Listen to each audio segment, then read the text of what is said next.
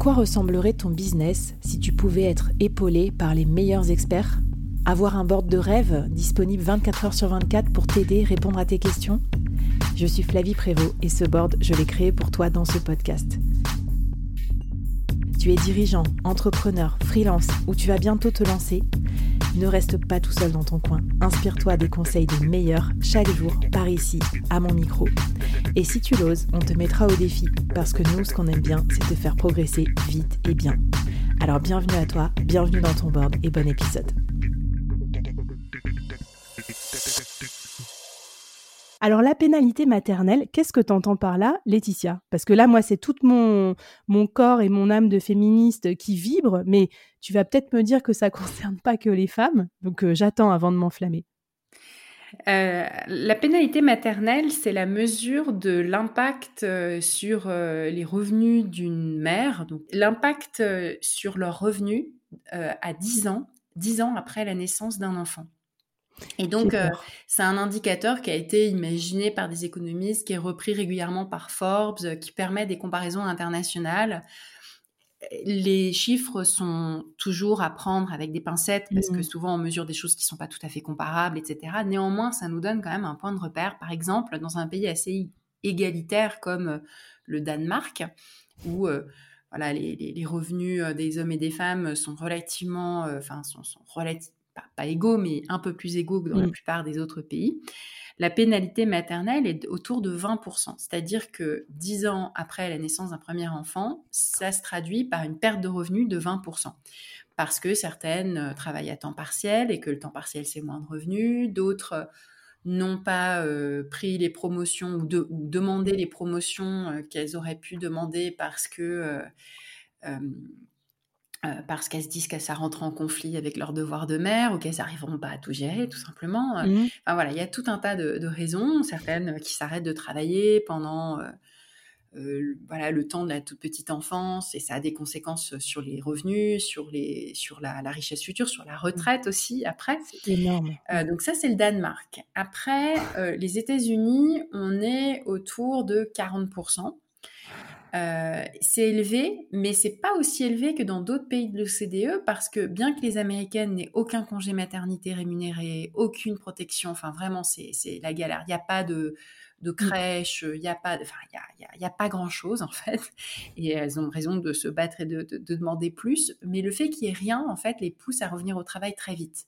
Ok, je vois. Euh, donc finalement, l'impact sur les carrières n'est pas aussi fort que ce qu'il est, donc troisième exemple, en Allemagne, pas très loin du Japon ou de la Corée du Sud, où en fait les femmes sont encouragées à rester à la maison pendant longtemps. Il y a euh, souvent, elles s'arrêtent trois ans, en tout cas, elles s'arrêtent au minimum une année entière au moment de la naissance d'un enfant pour allaiter très longtemps.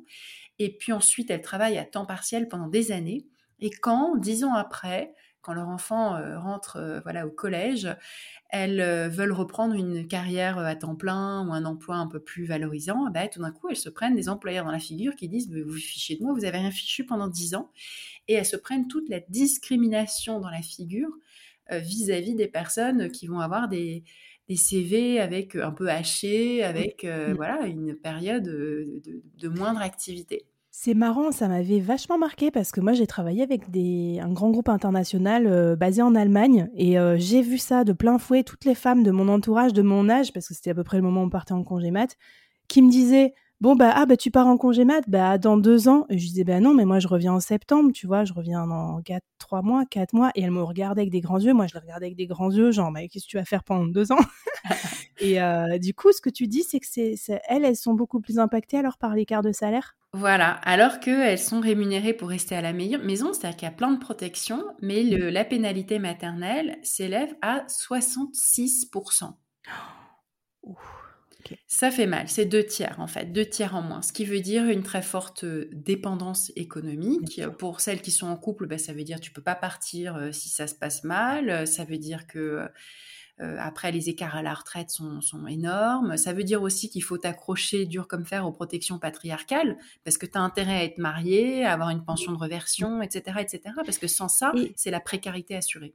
Et même si demain, dans ta boîte, tu vas avoir un comex équilibré homme-femme, tu, tu, tu, tu, peux pas, quoi, du coup, enfin, ou que avec des, des femmes qui n'ont pas eu d'enfants. Enfin, tu vois, c'est un peu bizarre, mais quelque bah, part. Merkel, elle est l'exemple parfait, voilà. Et mmh. Après, il y a d'autres exemples, comme Ursula von der Leyen, qui a sept enfants, qui a eu sept enfants, quelque chose comme ça. Mais c'est vraiment l'exception. En général, en effet, il y a, en Allemagne, il y a un écart extrêmement fort entre les mères et les non-mères. Les femmes qui font une carrière vont avoir tendance à choisir, entre guillemets, de ne pas avoir d'enfants. Je dis entre guillemets parce que c'est pas nécessairement un choix, mm. vu que ça se paye tellement cher que moi aussi j'aurais fait le choix de pas avoir d'enfants si j'avais grandi en Allemagne, en fait. Hein. Mm. Donc, euh, et, c'est parce que j'étais en France que j'ai pu avoir le choix d'avoir des enfants, ou en tout cas un choix un petit peu plus important. Et donc, euh, bah, l'écart, voilà, l'écart entre les mères et les non-mères, il est plus fort que l'écart entre les hommes et les femmes. Et ça donne euh, voilà un pourcentage très élevé de femmes qui font le choix de ne pas mmh. avoir d'enfants. C'est le double de la France. On est autour de 22-23%. Euh, mais c'est quasiment le double de la France en pourcentage. J'aime pas travailler trop. Tu crois que je te prends pour un con? Ça Tu aimerais bien me virer si je t'avais laissé m'embaucher. Donc c'est vrai que ça donne des, gros contrastes comme ça. Et en effet, euh, le gros enjeu serait de, s'adresser à ces quarantenaires, cinquantenaires euh, qui sont mères, qui aimeraient travailler plus, qui aimeraient qui ont fait des études, qui ont beaucoup beaucoup d'énergie et de talent à donner et qui sont complètement sous-employés. Alors quand on parle de pénurie, c'est peut-être là qu'il faut aller chercher euh, les talents. C'est ce que j'allais dire et je rebondis sur un autre de tes engagements aussi qui est contre l'invisibilisation des femmes, notamment de plus de 45 ans, alors euh, voire même des seniors. Alors moi, ça me fait toujours un peu mal d'appeler des seniors euh, des seniors, tu vois, des, gens de même la cinquantaine, tu vois. Pour moi, ça me semble jeune. Donc euh, ouais, ce que tu dis aussi, c'est qu'on peut du coup réemployer ces personnes-là, les utiliser comme force vive en fait, ce qu'on ce fait pas du tout assez quand on est entrepreneur ou dirigeant. Bah, c'est surtout qu'on ne pourra pas s'en sortir sans ça. En fait, le grand enjeu du futur du travail est celui-là, à une période où cette euh, soi-disant pénurie euh, d'infirmières, d'enseignants, de euh, de vie, de techniciens, d'ingénieurs, etc., etc., fait que on n'arrivera pas en fait à faire tourner l'économie. On le voit déjà hein, quand on voit l'état des aéroports en l'été 2022. Euh, quand on voit euh, l'état euh, de, de l'hôtellerie et de la restauration mm. qui manque de bras à tous les niveaux et pour tous les types d'emplois, on voit qu'en fait, si on recrute toujours de manière linéaire en se disant il nous faut des jeunes, on va les former, etc., en fait, on n'en aura pas assez. Parce que tu l'as dit, c'est pas des seniors. En fait, l'âge médian, d'ici quelques années, l'âge médian va être autour de 50 ans. Donc, plus de la moitié de la population à 50 ans. Et une pyramide des âges qui est plus une pyramide, c'est une petite tour où euh, bah, le bas de la pyramide est très étroit en fait. C'est pour ça que c'est pas pas du tout une pyramide. Mmh. Et euh, les classes les plus nombreuses, ça va être les quarantenaires, les cinquantenaires, les soixantenaires, dans un contexte où ils ont des vies actives qui durent 45 ans pour espérer pouvoir toucher euh, des, des, pensions de retraite. Donc voilà, c'est inévitable en fait, c'est absolument inévitable.